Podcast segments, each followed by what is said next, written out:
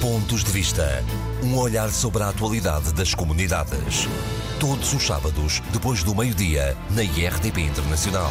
Bem-vindos a mais uma edição do programa Pontos de Vista, a atualidade da semana vista pelos deputados Carlos Gonçalves do PSD e Paulo Pisco do PS, por motivos de agenda hoje eh, separados. Carlos Gonçalves, eh, comece por si esta semana. Vamos falar talvez da participação dos portugueses nas eleições eh, em França, municipais e também na Suíça. Avizinham-se essas eleições, temos dezenas de candidatos. Que importância tem isto para a comunidade portuguesa? Em primeiro lugar, permita-me que cumprimento os ouvintes do programa Pontos de Vista, nomeadamente os do Luxemburgo, que nos escutam através da Rádio Latina. Eu diria que não são dezenas, forem dezenas, é dezenas de milhar, porque o número de pessoas de origem portuguesa ou de cidadãos de origem portuguesa que, porque muitos deles já têm nacionalidade francesa, isto no caso da França, que são candidatos nas próximas eleições autárquicas, as chamadas eleições municipais, eh, contam-se certamente por vários milhares e que devem ultrapassar claramente a dezena de milhar.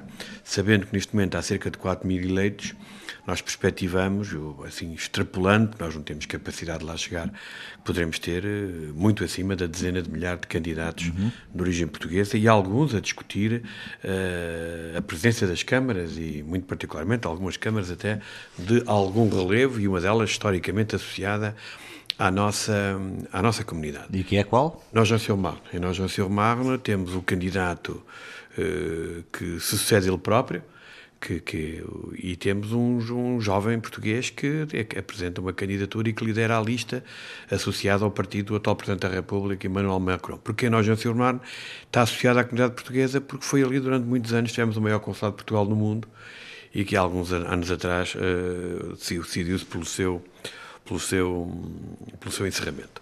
E, portanto, nós temos uma comunidade que, com o número de candidatos, uh, demonstra já claramente o seu peso político. Mesmo na, na, localidade onde eu vivo, há três candidatos de origem portuguesa que vão ser eleitos. Uh, o peso político tem vindo a aumentar de uma forma exponencial. Eu recordo-me quando isto tudo começou no final dos anos 80, tínhamos pouco mais de um ou dois candidatos. E, e, sinceramente, a nossa comunidade, depois de ter tido um papel importante no plano social e no plano económico, começa-se a afirmar no plano político em, tempo, em, termos de participação efetiva.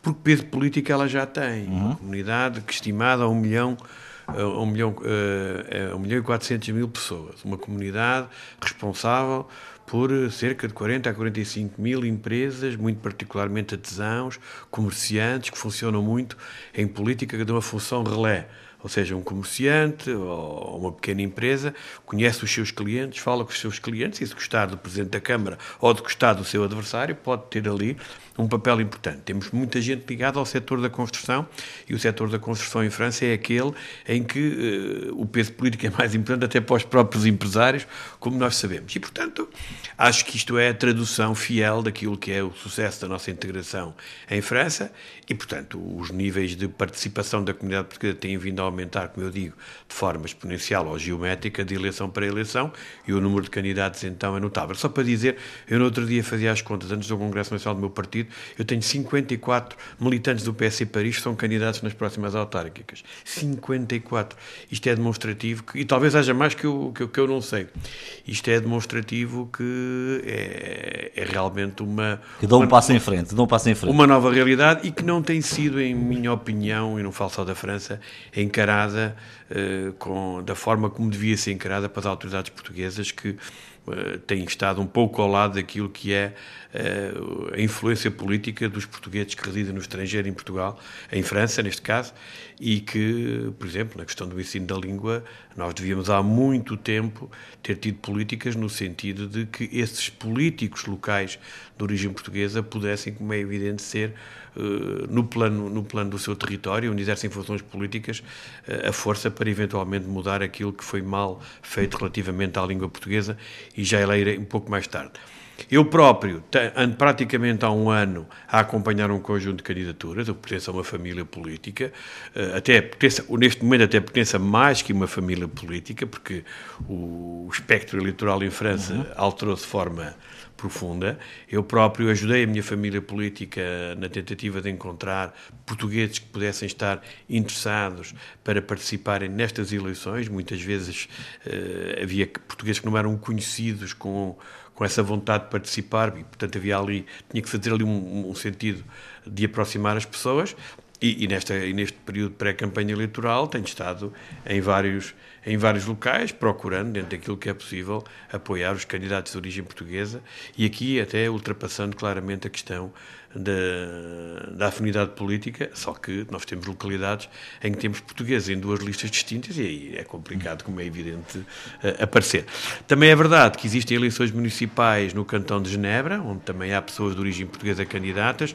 Eu próprio também tenho iniciativas previstas com eles e, portanto, acho que é interessante estar a falar deste universo de quadros políticos portugueses no estrangeiro, neste caso dois países da Europa, um que é realmente extraordinário e que nós temos que alargar a outros países eh, e, e, que temos exemplos, até sobretudo no ciclo fora da Europa, de presenças de portugueses ou de pessoas de origem portuguesa ao mais alto nível das instituições políticas destes países. Carlos, quem são estas, estas pessoas que se candidatam? Enfim, imagino que haja uma variedade tremenda de, com tanta gente, não há propriamente uma tipologia, digamos assim, do Há um pouco de é? tudo, é? porque repara, até depende muitas vezes da, das localidades onde eles são eleitos. Nós temos cidades, por exemplo, na região de Paris, que têm grandes problemas de âmbito social. Aí, como é evidente, as candidaturas têm que ter, na questão social, um programa próprio para responder às, às carências que existem naquelas localidades. E, portanto, ao irem buscar candidatos, e certamente candidatos de origem portuguesa, vão buscar candidatos que podem potenciar a, a, aplicação prática de um programa na área social. Depois temos outros têm a questão do ambiente, em que realmente é preciso ter gente uh, que, que entende esta questão como uma questão fundamental. Estamos a falar, estou a falar de municípios que têm problemas graves com a, com a poluição, e, portanto, podia dar vários exemplos. Portanto, isto depende das localidades onde as pessoas residem. Caso a caso. Por exemplo, a, a, a comunidade, portanto, a cidade onde eu vivo, o grande problema que a cidade tem é um, é um problema da habitação social, porque em França há uma posição de construção de 25% da habitação social. Quem não cumpre tem que pagar uma multa. E, portanto, tem havido aqui uma política do atual município de tentar dar resposta àquilo que são as imposições legais, procurando, como é evidente, não desvirtuar aquilo que é o ambiente daquela localidade. E, portanto, é preciso encontrar aqui um equilíbrio. E para este equilíbrio, nós temos de ter pessoas que estejam nas listas eleitorais, que entendam a realidade uh, daquela cidade, que, que tenham algum peso político, vá para além da, da localidade, e aí percebeu-se, na escolha da atual Presidente de Câmara como candidata, as pessoas, uma pessoa, pelo menos, que foi buscar de origem portuguesa, que é precisamente alguém que lhe pode ser útil neste dossiê para as pessoas que residem na localidade. Portanto, porque aqui não há nenhuma diferença. A única diferença que podemos ter, e já lá irei, entre um português que vive em França, ou uma pessoa de origem portuguesa que vive em França, e o francês eh, normal, eh, as preocupações são as mesmas, é o imposto, é a saúde, é a questão social, é a escola, tudo isso. A única, única diferença poderá ser na oferta da língua portuguesa, e aí em França há muito a fazer,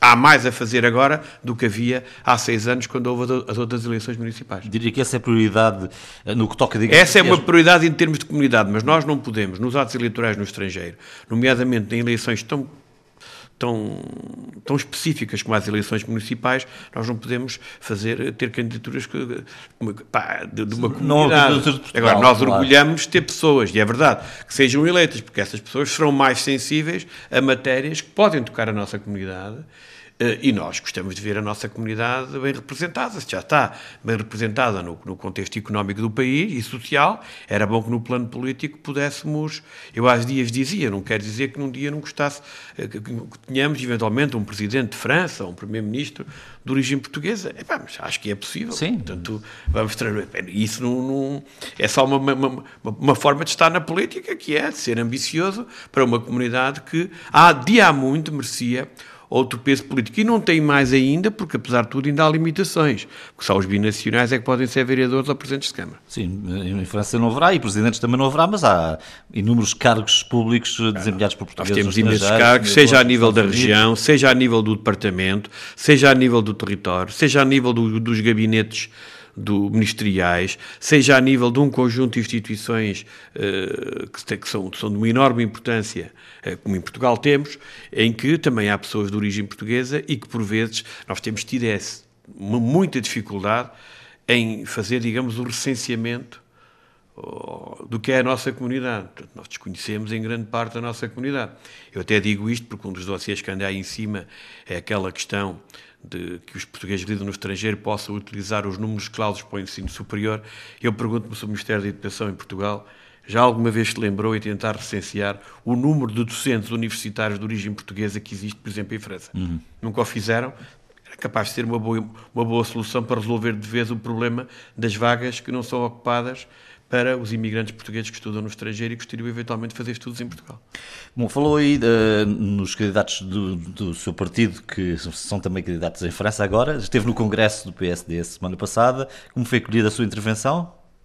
Pá, a minha intervenção foi uma intervenção. Talvez vale a pena que... lembrar aqui um bocadinho sinteticamente aquilo que, que disse. Não, a, a, a, minha intervenção foi muito simples, foi muito simples e que tinha e que visava um objetivo, que é sensibilizar o presidente do partido e os órgãos do partido para aquilo que me parece fundamental em termos de política para as comunidades e não fui muito longe, não é preciso ir muito longe, e os ouvintes também, qualquer um deles, eventualmente, se tivesse que elencar os dois temas que levava ao Congresso o partido deles, elencava os mesmos que eu elenquei. Portanto, isto não é nada de extraordinário.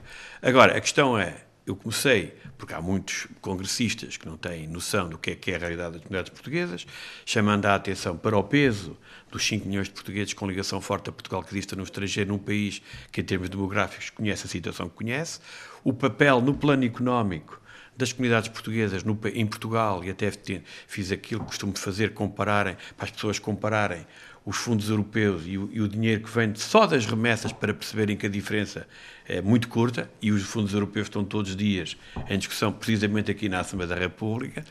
Falar do investimento direto e indireto, o papel que nós temos, muito particularmente na área do turismo, o papel que têm, que têm os imigrantes portugueses ou os portugueses que vivem no estrangeiro no investimento nos territórios de baixa densidade, eu, eu, próprio venho, sou natural de um deles, e depois de ter dito isto, dizer que então não, não será possível para um setor que tem um contributo com este significado, de uma vez por todas, termos uma política para a língua e cultura. O que nós temos é uma pequena estrutura que vem de uma estrutura que começou no final dos anos 70 e que está completamente esgotada, que não responde minimamente à realidade da comunidade portuguesa, seja ela na sua implantação geográfica, seja ela na necessidade e na procura uh, do ensino da língua portuguesa. Temos uma língua portuguesa que tem vindo, muito particularmente em países fundamentais para as nossas comunidades, como em França, uh, em que perdeu o estatuto que tinha, o que é dramático para a nossa língua que se quer afirmar naquele país, independentemente de alguns discursos que alguns tomam. O Luxemburgo, em que agora até parece que os cursos complementares são a grande solução, não percebendo. Repare, eu, eu, sobre esta questão do ensino da língua, do seu estatuto, dos cursos complementares e da integração do ensino do português nos países em que as nossas comunidades residem, eu tenho visto um conjunto de pessoas a opinar sobre esta matéria. Eu não sou engenheiro e, portanto, sou incapaz de lhe dizer se o edifício A, B ou C, ou se a infraestrutura A, B ou C está bem feita ou está mal feita. Normalmente vou lendo umas coisas, posso ter uma opinião, mas é uma opinião muito superficial. E eu tenho falado com muita gente, tanto em Portugal, no Luxemburgo, em França e noutros países, portugueses e não portugueses, sobre o ensino de línguas estrangeiras de diferentes países. E não consigo encontrar um que esteja precisamente que seja docente ou que seja nessa área, que me consiga explicar como é que uma língua que perde um estatuto em França de língua de especialidade no secundário, uma língua que deixa de ter cursos integrados para ter uns cursos paralelos com outra designação, pode ter havido aqui qualquer tipo de melhoria.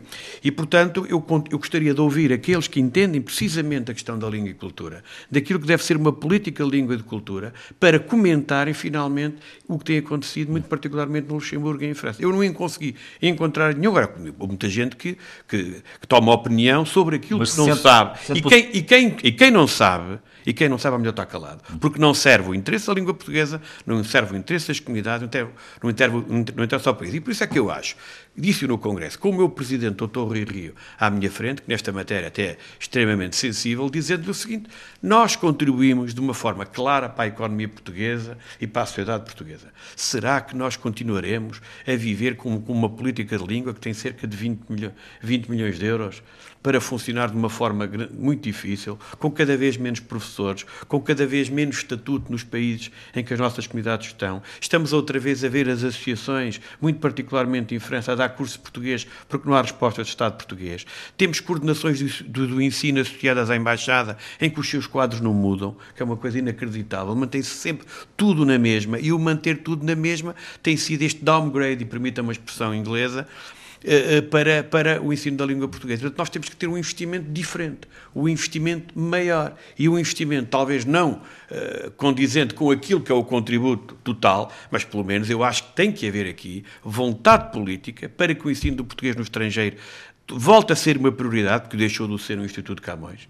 Eh, e isto não tem a ver com governos, tem a ver com pessoas, porque com o anterior Presidente do Camões, o Instituto, o, Instituto Camões tinha na, questão do ensino português no estrangeiro, e ela passou por vários governos, apesar de tudo, um peso que não tem hoje, o ensino português no estrangeiro hoje não se fala, há um silêncio absoluto, muito particularmente de algumas forças políticas que estão completamente silenciadas em relação à, à questão da língua, e portanto o país tem que investir nesta área, porque esta área é fundamental na aproximação das comunidades portuguesas. Nós podemos fazer todos os discursos de circunstância, de simpatia para os portugueses no estrangeiro. Mas se não temos claramente uma política de língua e cultura virada para as nossas comunidades, nós perdemos claramente gerações e é uma questão de tempo para, para o percebermos. E, e sente isso no terreno?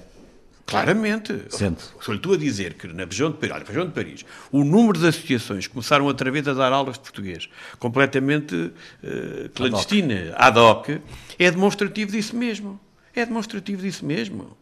E, e, isto é que é dramático, é que uh, as pessoas, não sei o que é que andam, uh, com, com, toda a honestidade, era bom que falassem com os próprios autarcas, que neste momento estão a ser confrontados pela própria comunidade. Eu até já vejo paróquias a dar aulas de português, portanto acho que é tempo de percebermos, isto, isto, isto o, na matéria do ensino da língua portuguesa, todos os governos têm culpa, eu, eu até disse isso no Congresso Nacional, mas eu sou, eu sou militante do PSD, sou deputado de um grupo parlamentar do PSD, espero que o Dr. Rui quando voltar, quando, quando o PSD regressar ao governo e ele for Primeiro-Ministro, Primeiro-Ministro que haja capacidade, de uma vez por todas, dizer este setor é um setor importante, contribui para a economia nacional de uma forma preponderante, a verba que lhe é distrita ao ensino da língua permite fazer o quê? Permite fazer muito pouco. Aquele. E, portanto, nós temos que ter uma política de língua e temos que ter os meios necessários. Chamei a atenção para isso e depois também chamei a atenção que tem importância, mas é uma importância diferente, porque é, é de uma importância imediata, enquanto que a questão da língua e cultura é uma, é uma importância que vai, eh, que atravessa gerações,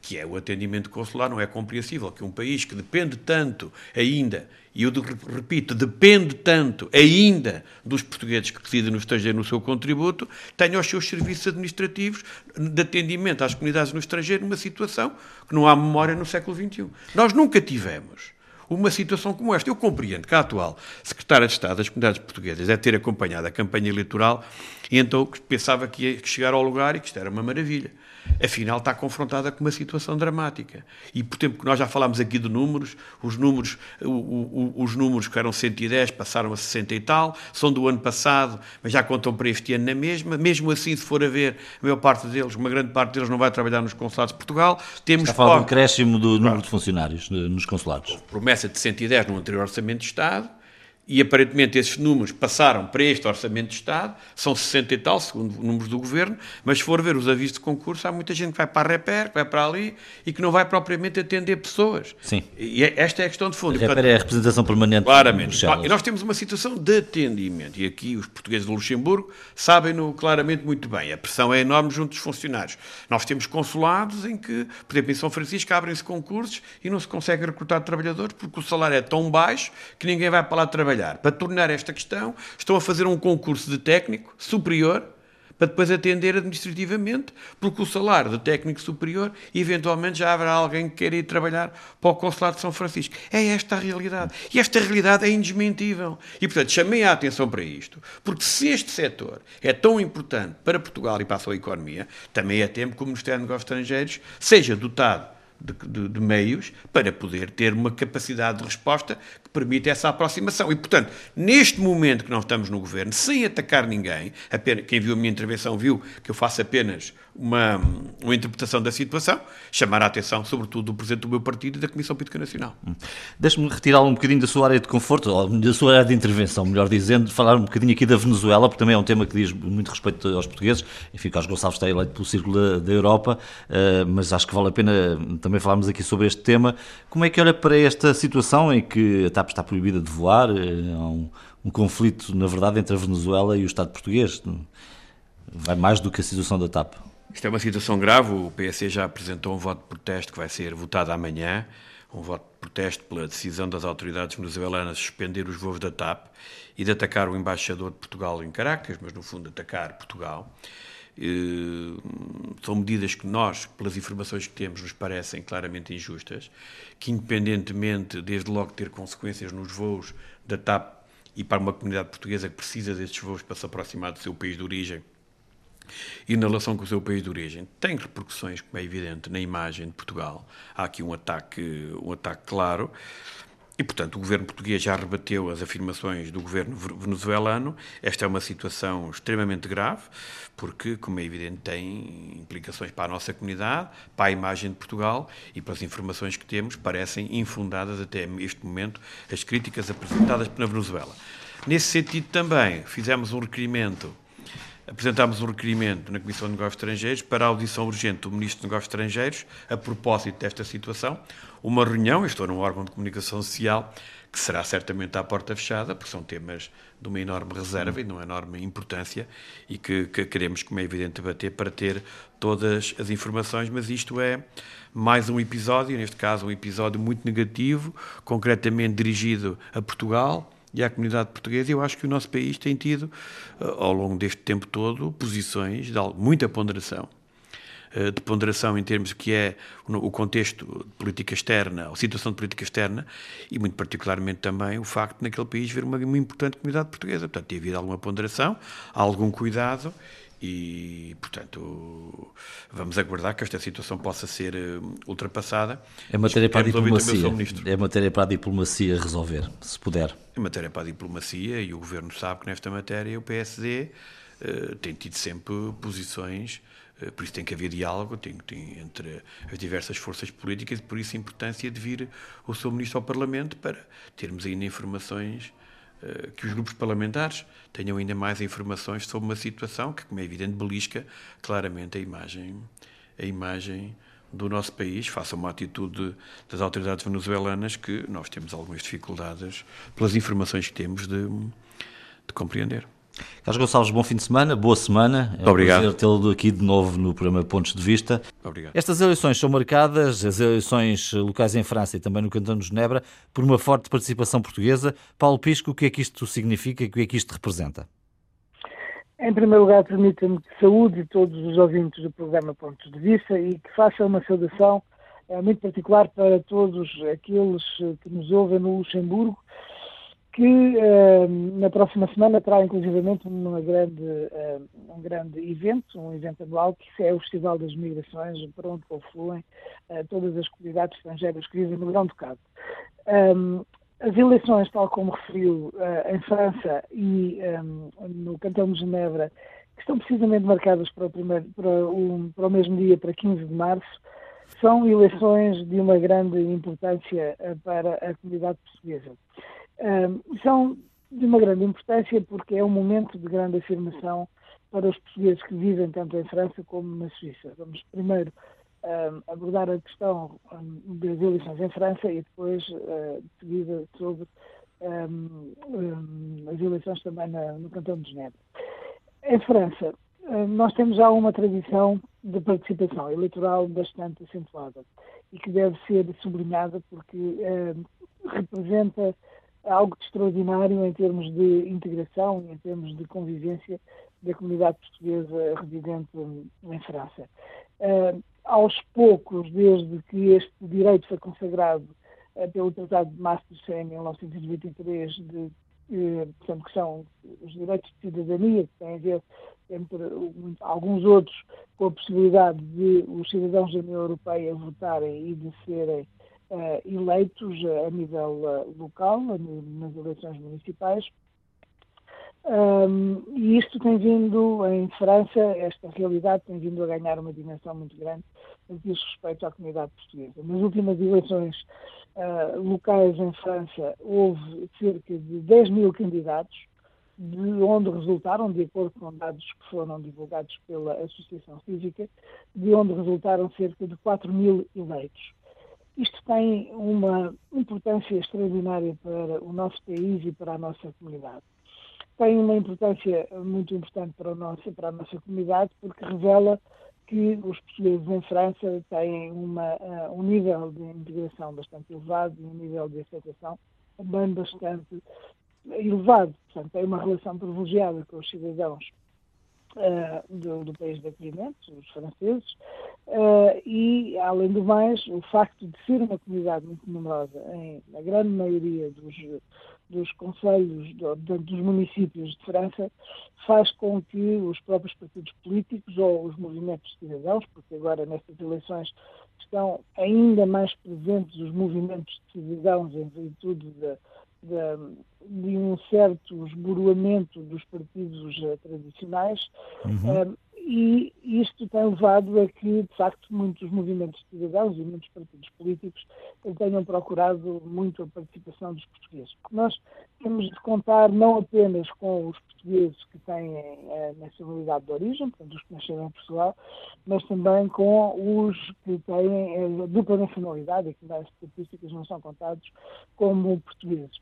Neste caso, nós estamos a falar de algo como cerca de 600 mil cidadãos, 600 e poucos mil cidadãos portugueses residentes em França, só com a nacionalidade portuguesa, e depois um número que poderá ser à volta de um milhão e meio entre os que têm dupla nacionalidade, poderá ser mais isto aqui.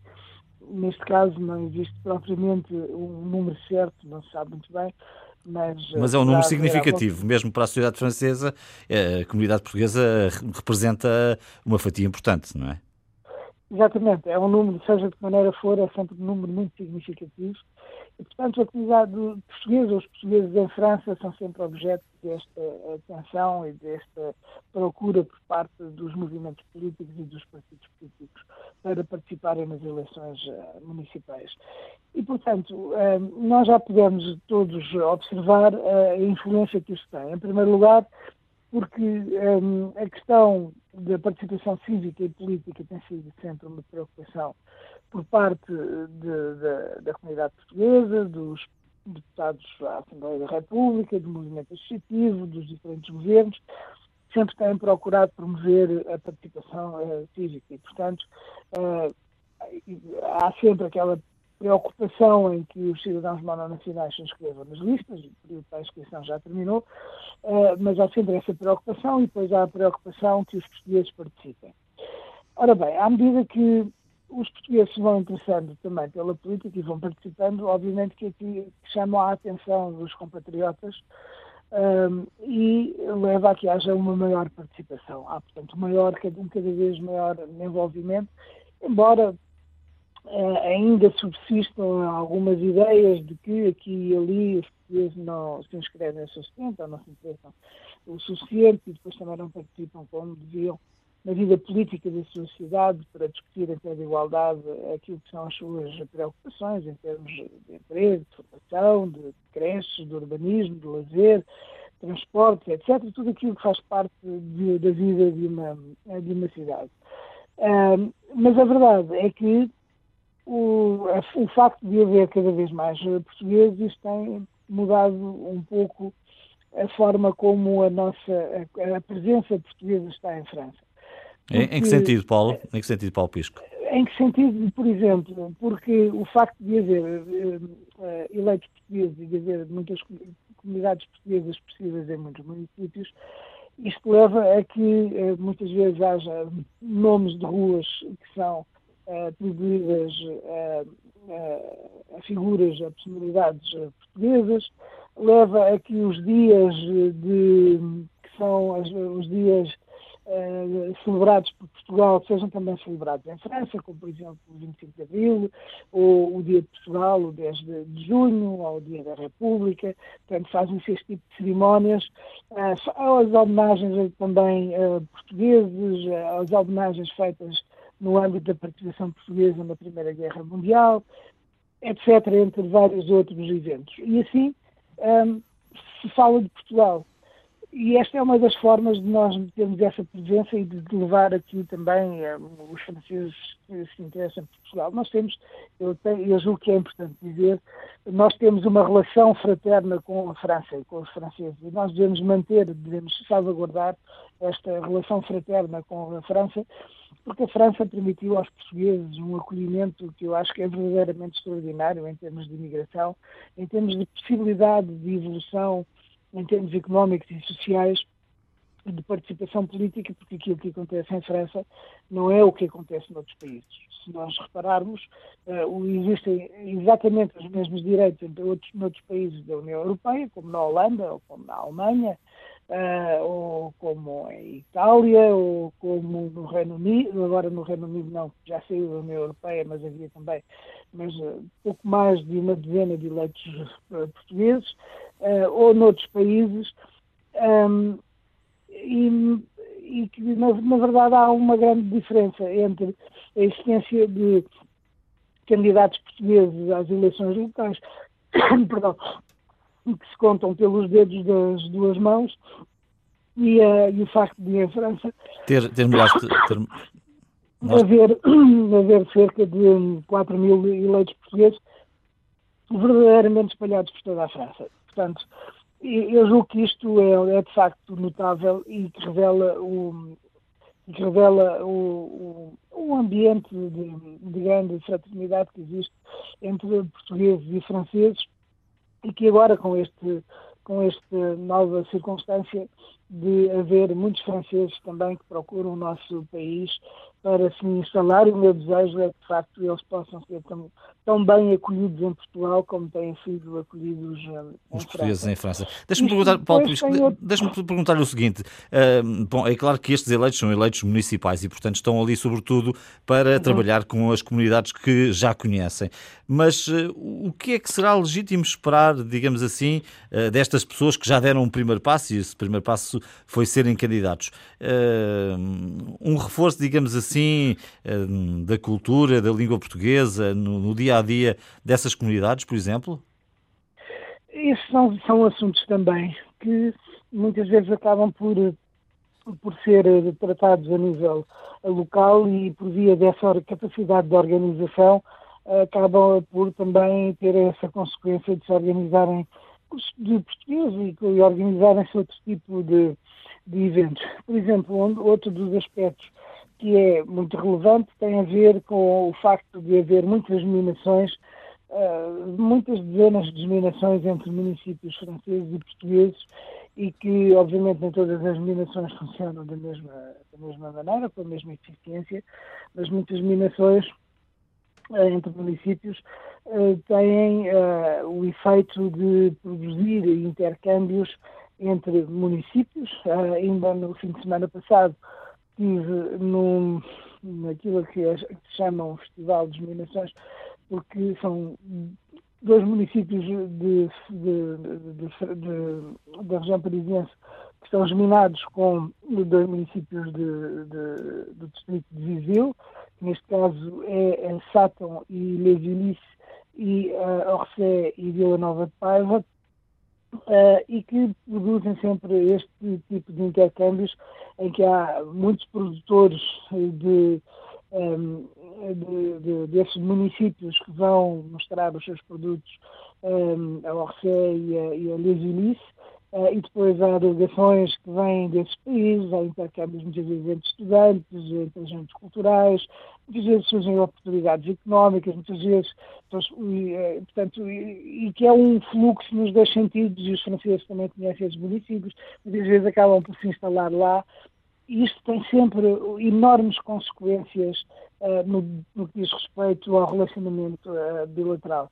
Os laços que se criam entre uh, Portugal e a França, a partir da comunidade portuguesa que existe no país, são fortíssimos, porque há inúmeros casamentos mistos também.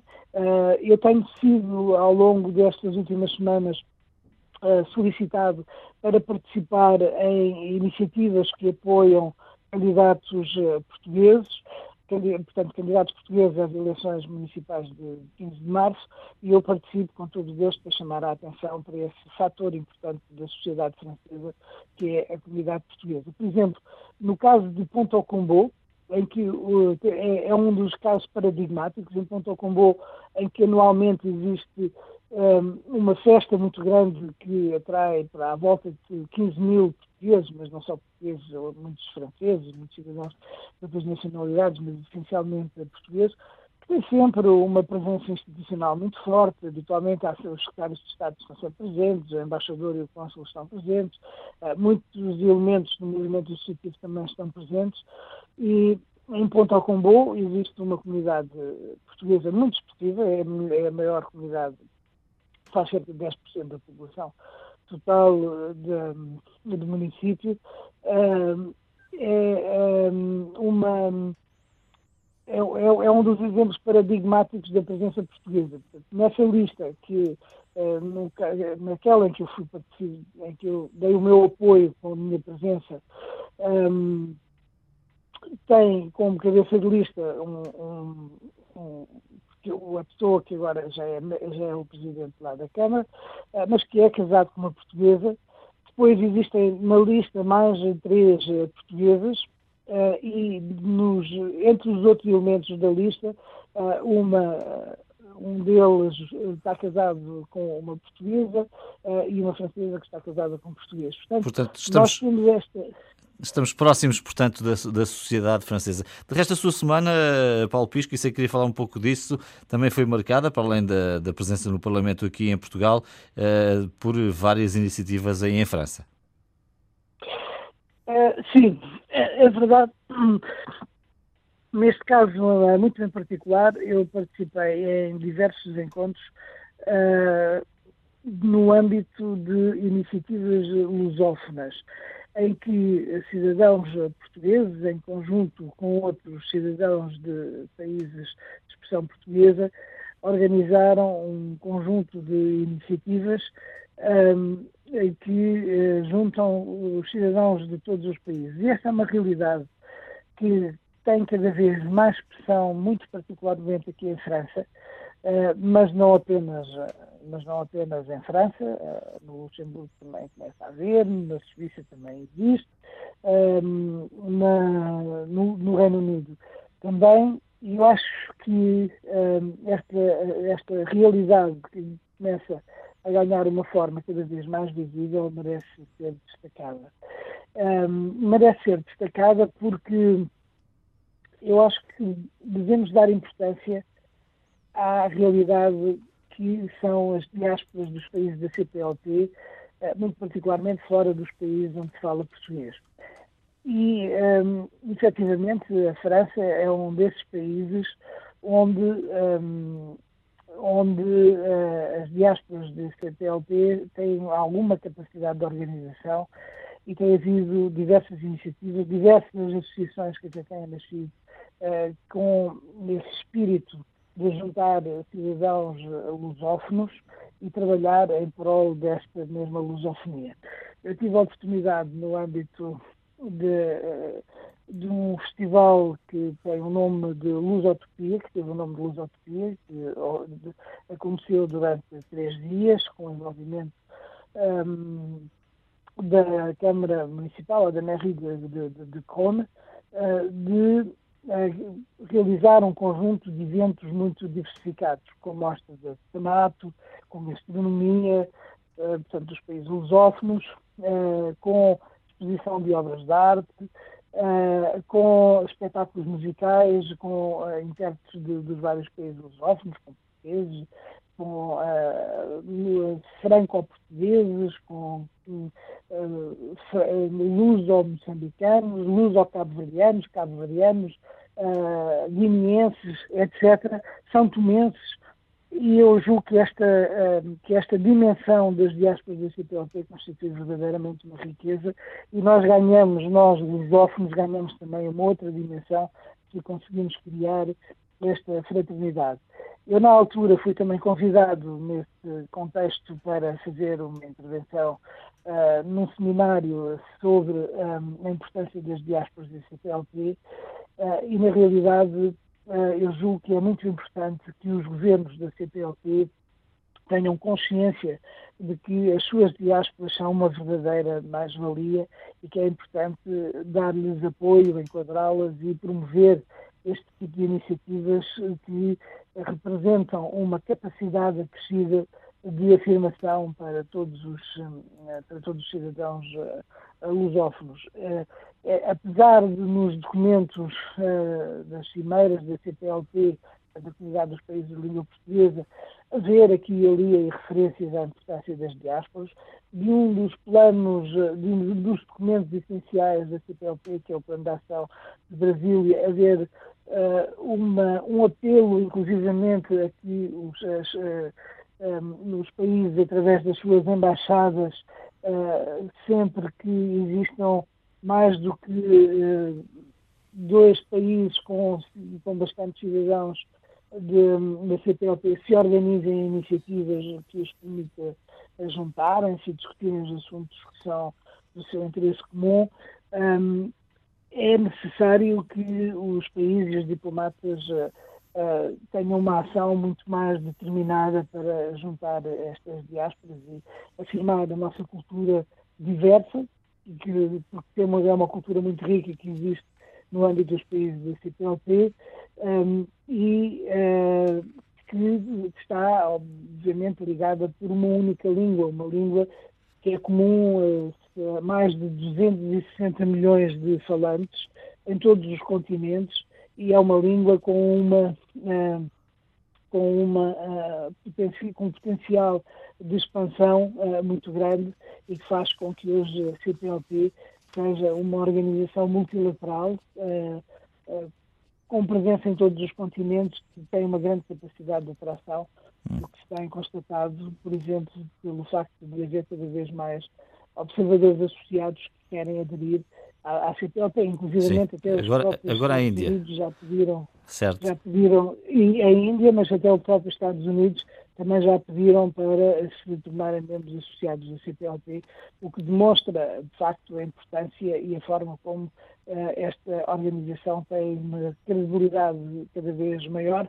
E, portanto, as diásporas são um elemento fundamental na ação da CPLP é esse uma das minhas preocupações é que, de facto, as diásporas da CPLP tenham o reconhecimento uh, que uh, lhes é devido por direito próprio nas ações políticas eh, dos membros da CPLP. Hum. Paulo Pisco, uma última questão, eu vou-lhe pedir brevidade na, na, resposta, estamos a aproximar-nos do fim uh, deste programa. Já aqui eu expliquei que esta semana, por razões de agenda, os deputados Carlos Gonçalves e Paulo Pisco uh, não puderam fazer o debate habitual e, portanto, estamos a ouvi-los separadamente. Queria falar-lhe também da situação da Venezuela. Sei que uh, Paulo Pisco é eleito pelo Círculo da Europa, mas esta é uma, é uma notícia que toca, de facto, muitos portugueses lá na Venezuela, nomeadamente a proibição dos voos da TAP. Como é que acha, uh, como é que olha para esta situação e como é que acha que ela se pode resolver?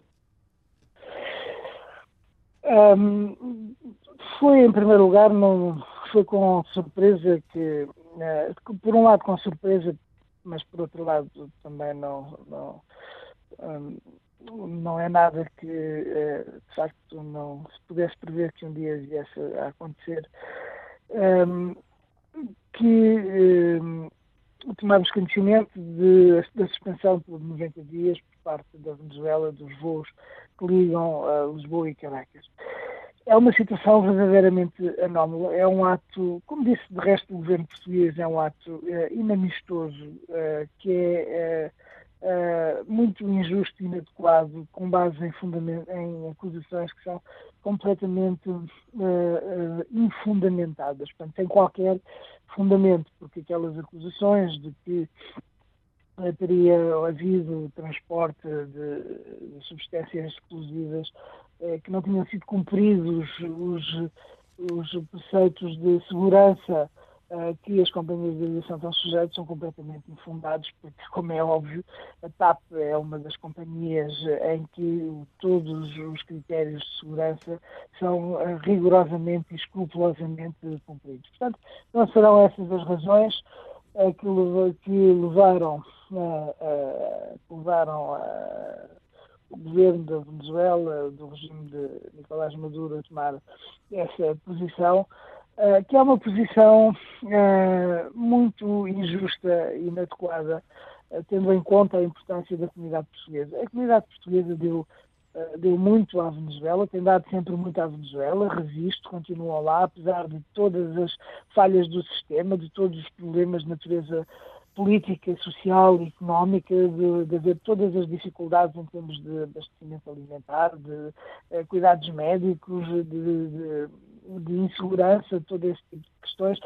E é óbvio que já saíram de lá muitos portugueses, porque a situação é de facto insustentável, mas há muitos que continuam lá e a comunidade portuguesa na Venezuela tem sido sempre um elemento fundamental para o dinamismo do país. Constituem os portugueses na Venezuela uma parte muito relevante a nível do comércio, da distribuição alimentar, a nível da restauração, a nível da hotelaria, a nível do dinamismo económico de uma maneira geral.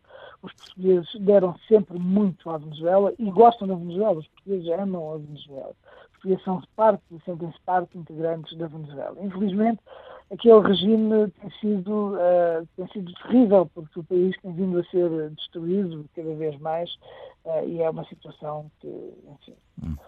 Bom, ficamos... É uma situação muito difícil. Agora, há uma coisa que... É, para concluir, é Paulo Pisco, é, sim, para concluir. Para concluir, muito brevemente, para dizer o seguinte, o gesto da Venezuela de suspender os voos é um gesto inamistoso, sem qualquer fundamento, e as acusações não têm nenhum tipo de fundamentação, nem nenhum tipo de justificação, e aquilo que era importante era que os voos fossem retomados e que a companhia aérea TAP, que tem sido uh, uma companhia que tem dado um contributo extraordinário para estas ligações entre a Venezuela e o mundo exterior e que é uma das poucas companhias que ainda faz voos para a Venezuela uh, possa retomar as suas ligações para evitar que a Venezuela fique um, encurtada do mundo uh, e, sobretudo, que não, fique, que não prejudique os portugueses, os descendentes portugueses, Uh, e uh, muitos dos venezuelanos que utilizam a nossa companhia e que é uma das ligações ao mundo exterior.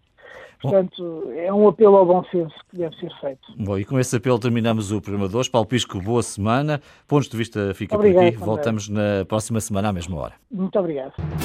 Pontos de Vista. Um olhar sobre a atualidade das comunidades. Todos os sábados, depois do meio-dia, na IRTP Internacional.